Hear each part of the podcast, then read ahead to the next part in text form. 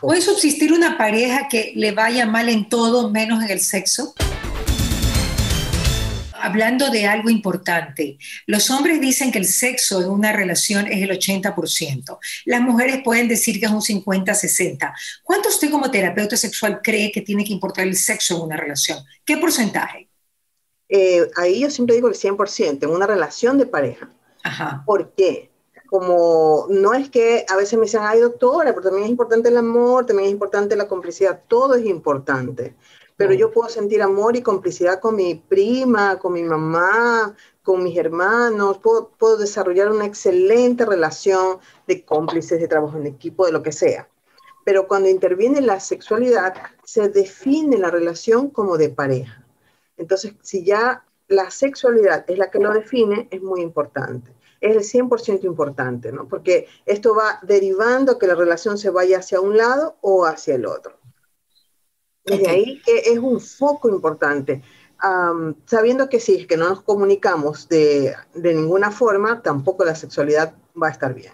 No es que es el remedio a los males de pareja en general, pero sí ayuda evidentemente a un estado de bienestar la sexualidad en sí mismo, eh, probablemente muchas personas tienen que haber escuchado hablar de, reflexología, está en el pie, algunas personas lo hacen en la mano, pero también está en los genitales del hombre y de la mujer. Es decir, que todos los órganos del cuerpo, la piel, los pulmones, el corazón, todos los órganos están representados en diferentes áreas de los genitales, tanto masculinos como femeninos.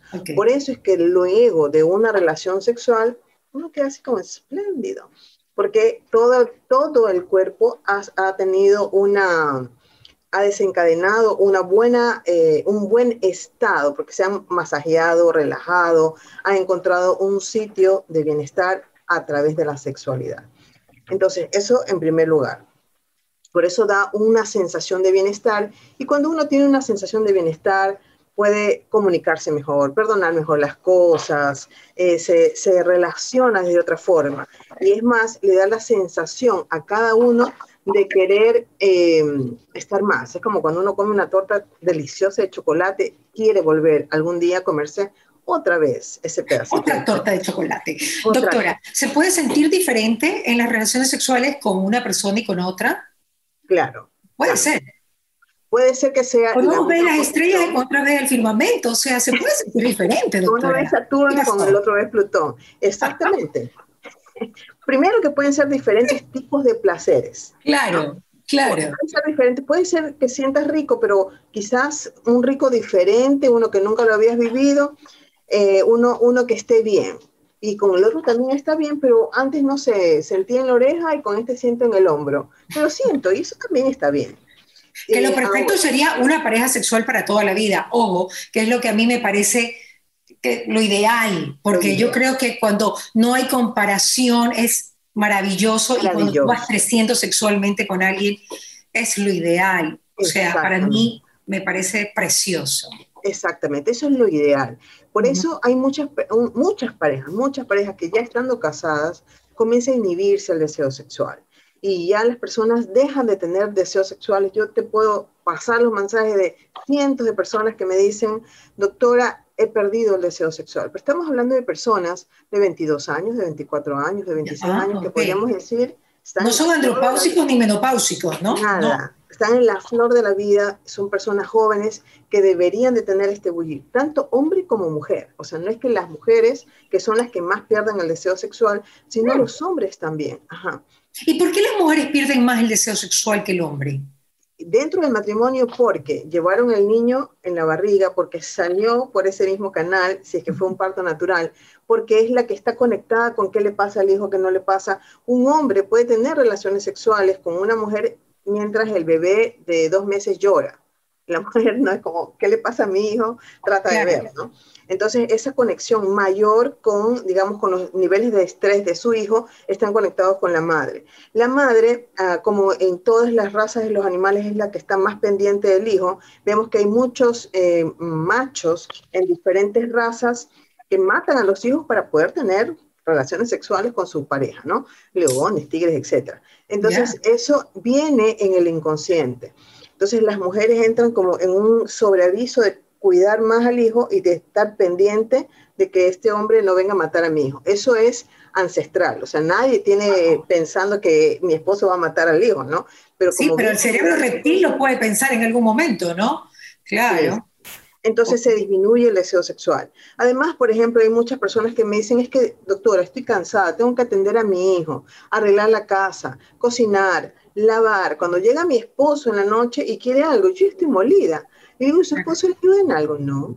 Entonces, es una sobrecarga de trabajo, de estrés, de rutina, porque si no tiene un trabajo, en el trabajo uno se estimula, piensa, hablas, haces algo diferente y se estimula tu, cuerpo, tu, esfera de pensamiento, pero si estás en la misma rutina, lavas, planchas, cocinas, es un trabajo que no, no se supera, es lo mismo, tienes que cocinar hoy, lavar hoy, eh, planchar hoy, el bebé hoy y al día siguiente lo mismo, lo mismo.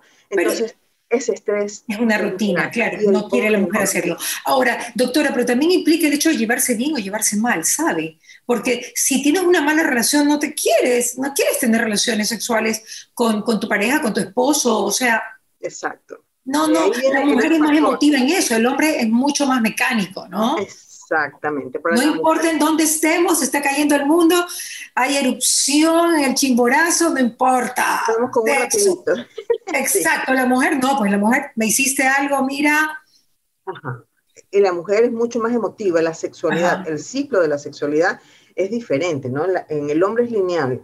Tengo deseos, voy a ejecutarlos, tengo eh, un clímax y ya, se terminó. En cambio, para la mujer es circular y un circular que ni siquiera es directo, ¿no? Retrocede, da la vuelta, vuelve a regresar, porque está descrita la complejidad. Para variar, como la mujer.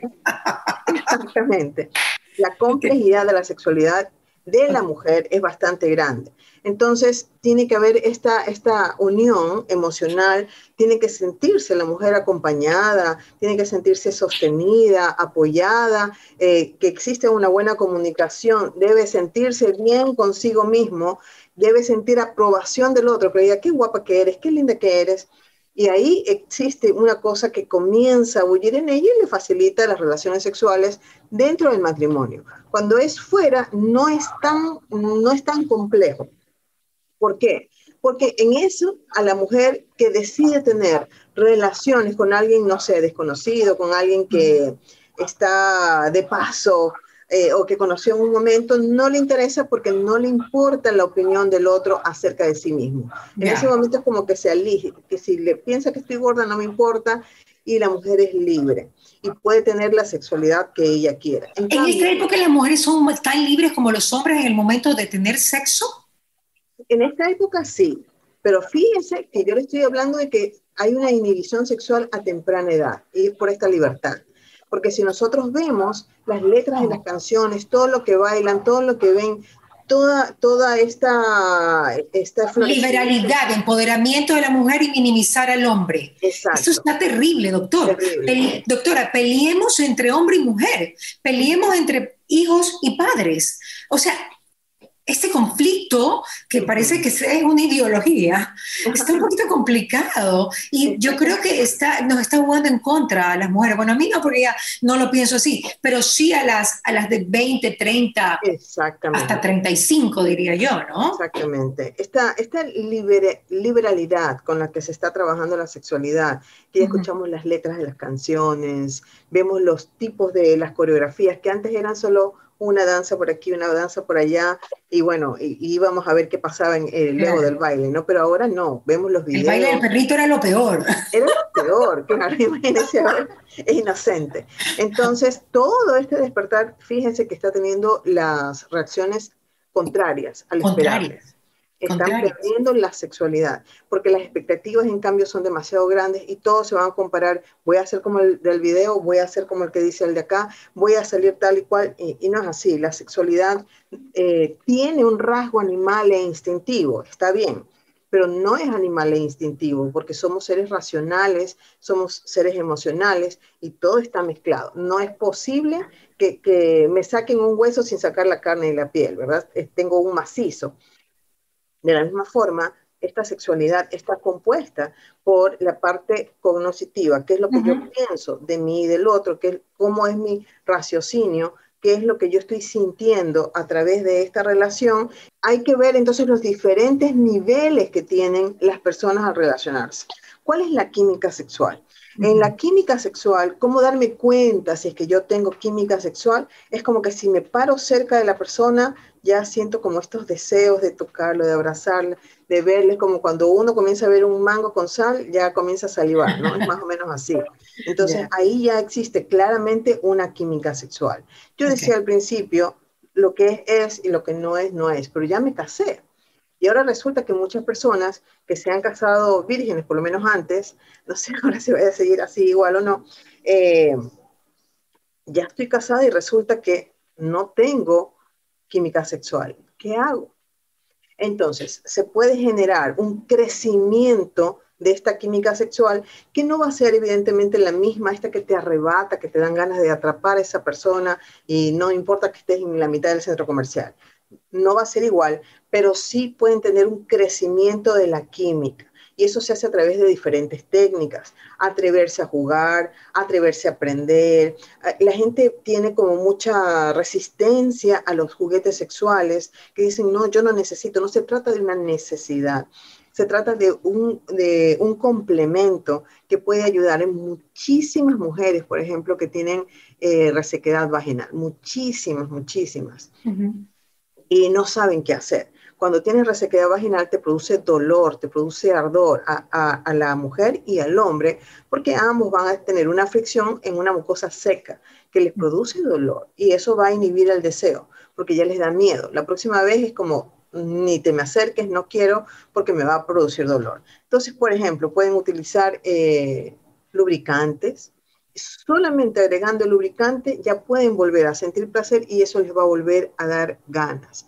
Pero hacerlo como un, como un juego. Alguien me decía, qué horrible, y si se da cuenta que voy a usar un lubricante, no, si tienen que conversarlo y decirle, mira, tengo esta buena noticia y vamos a usarlo y ponerle un saborcito. Mira, ya tengo aquí un juego, algo bonito, ¿no? Porque si yo lo tomo como algo horrible, esa, ese, esa cosa, ese sentimiento negativo se va a poner en esta eh, en esta relación sexual. Y también hay algunos estimulantes para el clítoris, porque a las mujeres se les dificulta tener a veces una reacción al deseo, una reacción al tacto. O sea, es como que no siento nada, doctora, no siento absolutamente nada cuando me toca. Y si hay un estímulo directo al clítoris, hay muchos juguetes succionadores, por ejemplo, que ahora han salido y son la revolución. Entonces, si usa un lubricante y usa un succionador, entonces pueden tener una relación sexual que aumente la química, ya aumenta el placer. Ya yo veo la pareja. la química, ¿la química la aumenta también o solo el placer? El placer y la química, por eso yo decía, la química se puede ir creciendo, no va a tener esta explosión, pero la química es esta reacción al, al ver a alguien que siento que todo se me eriza, ¿verdad? Es, esta explosión es, eh, que responde a las endorfinas, que eh, responde a las feromonas de las personas y todos tenemos una cantidad. Yo puedo a través del deseo sexual aumentar mi nivel de eh, feromonas. Yo a través de mi deseo de estar pensando como qué rico tal cosa, qué rico tal cosa, o qué deseo, eso me mantiene los niveles de feromonas elevados. Cuando mis niveles de feromona están elevados, llega alguien y aunque usted sea feito, le dicen, no sé, es que algo tiene esta mujer. Yo que sé que qué sé yo. No sé qué es lo que tiene. Y esto es un nivel de feromonas elevado. Entonces, esto es lo que me atrae. Yo puedo reeducar entonces mi cuerpo a través de sentir el placer a que se eh, eleven los niveles. Otra cosa que puede ayudar a las mujeres a tener el nivel elevado y a los hombres también es tratar de pensar en algo sexual constantemente, que a veces es difícil como, uy, doctora, no se me ocurre. Y yo les indico, trate de ver, aunque sea una película erótica, trate de ver ah, algo que, unas series, ahora hay series que traen muchísimas escenas que les pueden ayudar a ver, a recordar, porque el cerebro lo tiene guardado en algún lugar escondido y si usted lo comienza a ver es como que, así se sentía, ¿cierto? Y comienza a recordarse y esta sensación comienza el cuerpo a vibrar de una forma diferente y ya las feromonas comienzan a subir. Cuando una, ah, un hombre o una mujer tiene niveles altos de feromonas es el que tiene el sex appeal, por ejemplo, ¿no? no sé, tiene un sex appeal esta persona. Y debido a esta química interna que tiene. Cuando usted tenga este sex appeal más elevado, usted se va a sentir mejor con usted mismo y su pareja también va a decir, estás más guapa. ¿Qué te eh, eh, Comienza a verle un atractivo diferente porque ya hay una comunicación química diferente. Entonces, de esta forma se puede ir haciendo crecer esta, esta situación química que va a mejorar mucho, pero no va a ser esta... Eh, esta química. Ahora, una cosa es que hay una atracción y otra cosa es química al momento de tener intimidad. Eso es otra cosa. Porque, ¿cómo la diferenciaría usted? Porque atracción y química, ¿cuál sería? Ya, la química, eh, digamos que en el hacer.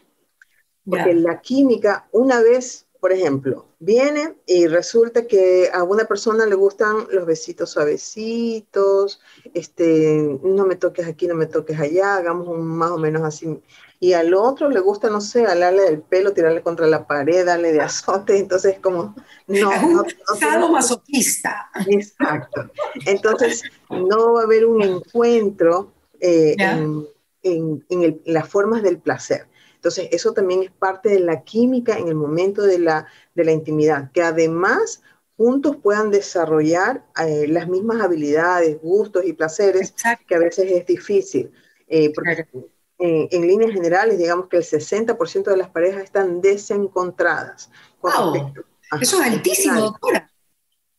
Eso es, altísimo. Pero este, este, esta estadística que usted tiene es de, de parejas casadas o parejas de... casadas.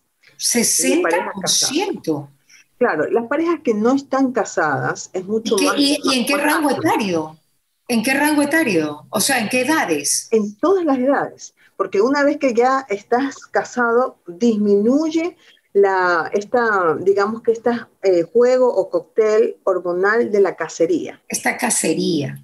Claro, entonces, por ejemplo, los hombres yo tengo que conquistarla, a ver cómo le hago, cómo, cómo hago, y esto comienza a generar este bullir, ¿no? Y la mujer también tengo que estar guapa, porque ¿cómo Exacto. Hago? Entonces yo salgo también a casar, pero esto se termina, se termina cuando ya estás casado, es como que ya estás ahí, ya no tengo que salir a casar, no tengo que hacer absolutamente nada y disminuye esta, e, e, esta cantidad de hormonas que hacía que se atraiga hacia alguien.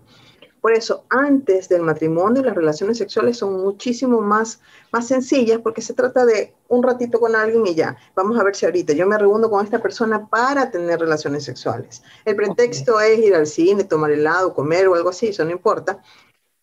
Pero el sentido final es que las parejas saben que van a tener relaciones sexuales. Por eso uno de los ejercicios que yo suelo poner en las parejas es que hagan una cita que tenga el sentido de tener relaciones sexuales. Y me dicen, ay, doctora, pero ya no tiene sentido, debe ser espontáneo. Nunca fue espontáneo. No, no, no, hay que trabajar. Nosotros nos vemos porque las personas salían y yo con este voy a querer tener. No es que, uy, no me di cuenta, me tropecé. Ah, tengamos relaciones sexuales. Todo el mundo sale. La moral, doctora, los valores. Hay otra cosa, por favor. no, claro, pero ¿cómo sucede? ¿Qué le pasa, doctora? Es como sucede, no digo lo que yo hago, pero es lo que pasa en la vida, ¿no? Claro, claro. ¿Sabe, cuál es el mayor problema, yo creo? Que yo creo que tenemos como, eh, como, somos como un poquito cortos de mente en relación al sexo y a la sexualidad, porque creemos que la sexualidad es mala. Entonces, dentro del matrimonio, que la sexualidad es totalmente buena, absolutamente buena y bendecida, digamos, pues eh, nos, igual nos inhibimos. Igual nos inhibimos en ciertos momentos para no querer dar más porque te da como vergüenza y tal, ¿no? Exactamente. eso pasa muchísimo, tanto el hombre como la mujer. O sea, dar todos los tips que usted ha dado son fantásticos, doctora. Escuchaste, Tatiana, uno, dos, tres, cuatro, o sea, son buenísimos, pero buenísimos, pero no nos atrevemos a eso. Y qué bueno que podamos tocar este tema para que la gente sepa que es normal. Es normal. que no es anormal pensar en sexo, tener ganas, que quieras hacer el amor con tu esposo, con tu pareja, o sea, en la situación que, que sí es anormal es el cambio de pareja o las parejas múltiples, porque eso ya es otro tipo de, de, ser humano, ¿no? Eso, es, eso ya estamos hablando de otra cosa. Estamos hablando de otra cosa. Me, me encantó ahora me escribió una persona, me dice, doctora, necesito tener una cita con usted porque he visto a mi esposo coqueteando con alguien. quiere decir que yo tengo que mejorar en la cama. Así que quiero una consulta con usted. Porque, ajá, ser proactiva. Excelente. Proactiva y reactiva. hay que moverse, yo tengo que conquistarlo. Y por ejemplo, en este momento es como se reactiva la sexualidad. Por eso muchas personas dicen, cuando han descubierto a su pareja con una infidelidad, sea hombre o mujer, no entiendo por qué se me aumenta la sexualidad, si debería rechazarle a esta persona, es porque ahora es el momento de la cacería, no, yo a esta persona le atrapo y se aumenta esta sensación y por eso aumenta la sexualidad, ¿no? Ese es el mecanismo, como, como decías Mariela hace un ratito, yo tengo que despertar mi sexualidad, tengo que dejar de tener estos límites porque ya se trata de mi matrimonio. Hay muchísimas formas de ser sexólogos, hay muchísimos que ponen la posición así, así, así. Mi interés es la sexualidad dentro del matrimonio, que es mucho más compleja, muchísimo más compleja, porque hay muchísimos otros factores que intervienen en esta sexualidad, porque en dos personas que recién se van a conocer, eh, es como más sencillo, ocurre de alguna forma, y si no lo vi, no me acuerdo, no importa, y sigue, ¿no? Pero con esta persona con la que voy a estar 50 años casados, 60, 80 años casados a veces, cómo mantengo esta relación sexual. Ahora, doctora, ¿qué tan importante es el cambio de posiciones al momento? Estamos hablando de parejas, ¿no? porque a veces pasa que el hombre está panzón, gordo, la mujer no está como para levantar la pata hasta acá. O sea, ese tipo de cosas, obviamente tienes limitantes en ciertas posiciones y no te puedes sentir mal por eso. ¿Ok? ¿Cómo tú, o sea, hay que conversar también, o ¿estas posiciones las podemos hacer o tiene que fluir? Eh, si es que no fluye, porque hay muchas personas que también van, doctora, nunca, nunca lo hemos hecho de otra posición que no sea el misionero, nunca. Hablamos de 10 años, ¿no? Entonces, como mm, ya es hora de aprender a hacer algo diferente. Pueden haber posiciones preferidas, tanto para el hombre como para la mujer, porque saben que en esa posición van a alcanzar rápidamente el clímax. Y está bien, pero yo les invito a experimentar nuevas posiciones porque van a descubrir un mayor placer todos, todos los genitales tienen más puntos de desarrollar el placer que solamente aquel que le lleva al clímax. Y también hay que olvidarse de las relaciones sexuales como vamos a tener un clímax. Las relaciones sexuales es un proceso amatorio profundo, donde se funden las almas por completo, donde el placer tiene que ser desde el pelo hasta la uña del pie vaya sintiendo todo eso en el abrazo, en el beso y en este cambiar de posiciones, en el girarse, en el pararse, en el moverse y en el juego. ¿Qué te parece? Probemos así. Como dices, Mariela, de acuerdo al, progreso de, las edades, eh, o a veces hay personas muy jóvenes que tienen problemas en las articulaciones también, por ejemplo, y no se puede, hay, hay ciertas posiciones que yo les suelo eh, enviar a mis, a, mis pacientes.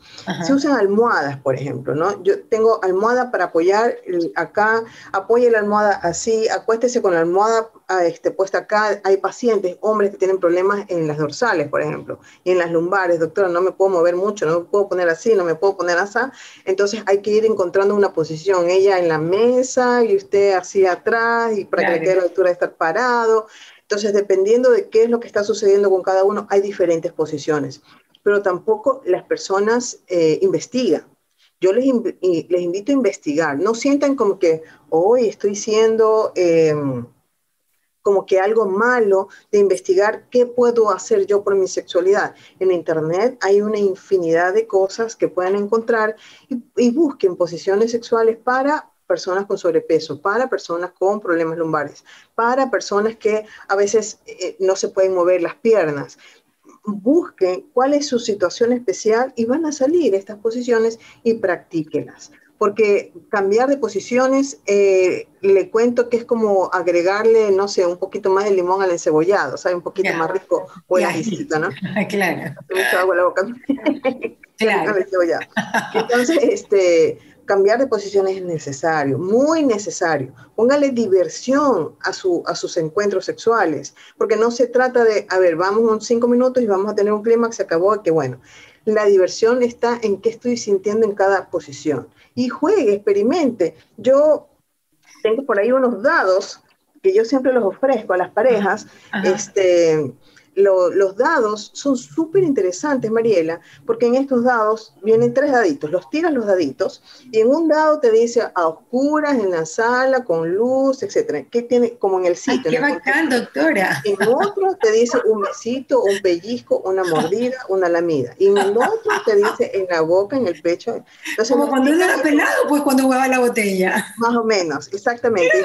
Es súper interesante. Es un tema infantil, ¿no? Qué bonito. Lúdico. Es un tema lúdico. Exacto. Entonces las personas que entran en rutina con algo tan sencillo como estos dados, que digan, bueno, esta noche, mi amor, nos vemos con los dados y hasta pueden jugar, se sientan y tiran los dados. Tiran los dados y el otro va a hacer lo que le salió. Entonces, ¿qué pasa? Que las personas se llegan como que, bueno, me salió, me salió y me toca hacer esto. Y las personas pueden recobrar un poco otra vez esta memoria de, cómo se puede llevar las relaciones sexuales y esto también aumenta la química porque la persona va a comenzar a tener más placer y ya no estoy metido solamente como que tengo que hacer o realizar esta, eh, estas posiciones, complacer a mi esposo. Y ese es un, un, error bastante grande, que muchas mujeres dicen, tengo que complacer a mi esposo y no puedo. Exacto. Y no es el sentido de la sexualidad. Pero sabe también otra cosa importante, doctora, que no solamente el orgasmo es lo importante en una relación sexual, sino todo. Porque donde tú buscas solamente el orgasmo, va a ser frustrante. O sea, obvio, tienes que, tendrías que llegar al orgasmo, pero eso no significa que si no llegas, no, no va a haber un placer infinito en todo el proceso. Exacto, exacto es delicioso tener un, un orgasmo, pero es mucho más delicioso todo el proceso. Todo el la proximidad, desde el principio acercarse, tener eh, a, su, a su pareja cerca para un beso, el juego, como yo le decía esto de los dados, es maravilloso realmente, eh, vivir una vida sexual em, lúdica, jugando, ah, disfrutando, y que si el otro no tuvo un orgasmo o usted no tuvo un orgasmo, no se enoje, simplemente lo pasó en la próxima será. Y manténganse jugando y va a ver que es mucho más natural esta proximidad sexual que van a tener. Y pueden mejorar así su química sexual. Ya para finalizar, doctora, ¿cuánto es normal? Ayer veía en Twitter alguien que decía, eh, es, bueno tener relaciones todos los días. Digan, ¿qué opinan ustedes? Entonces la gente ponía, no, no es chévere, si se puede, no se puede. Y alguien puso, es una bendición. Y estoy de acuerdo. Claro. Es una bendición. Es una bendición poder tener relaciones sexuales todos los días porque es muy eh, raro que alguien lo pueda hacer. Eh, ¿Qué es lo normal? Tratamos de decir en sexología que lo normal es lo que la pareja sienta como normal. hay parejas que es normal una vez o dos veces a la semana, por ejemplo. Entonces, si eso es normal, para ellos está bien, eso es normal. No hay que como que sobreexigirse y no hay que pensar que están pasando los días en el calendario y la gente está diciendo que deberíamos hacerlo cinco veces a la semana y no lo hacemos y entra en ansiedad.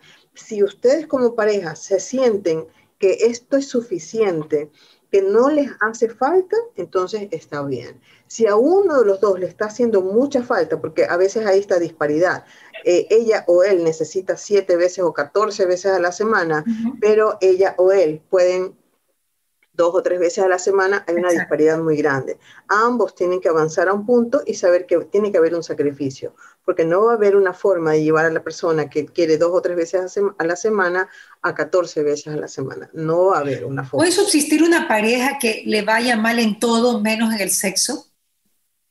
Eh, en todo. No, se entienden, eh, hay problemas de todo tipo, eh, no sé, pero que en el sexo les va bien. ¿Puede subsistir esta pareja? En líneas generales, no.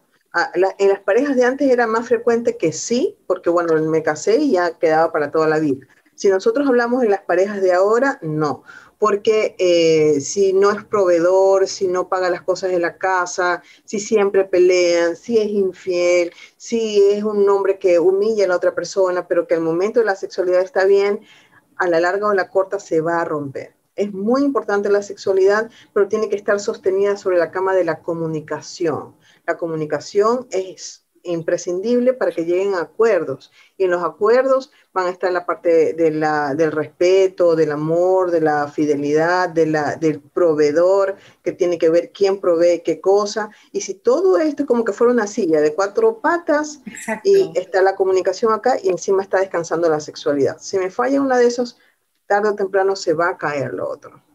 La extrañaba, doctora Nuria. Nuria Vanegas estuvo con nosotros. Espero que no se me pierda que la próxima, la próxima semana podemos estar juntas. Un abrazo, mucho. ¿Qué pasa con Mariela? Llegó a ustedes gracias al auspicio de Nature's Garden, Interagua, Engistol y Neurexan, UTEG, Maggie, Pharmaton, Doc Chow Extra Life, Deus Secret y Neurobion.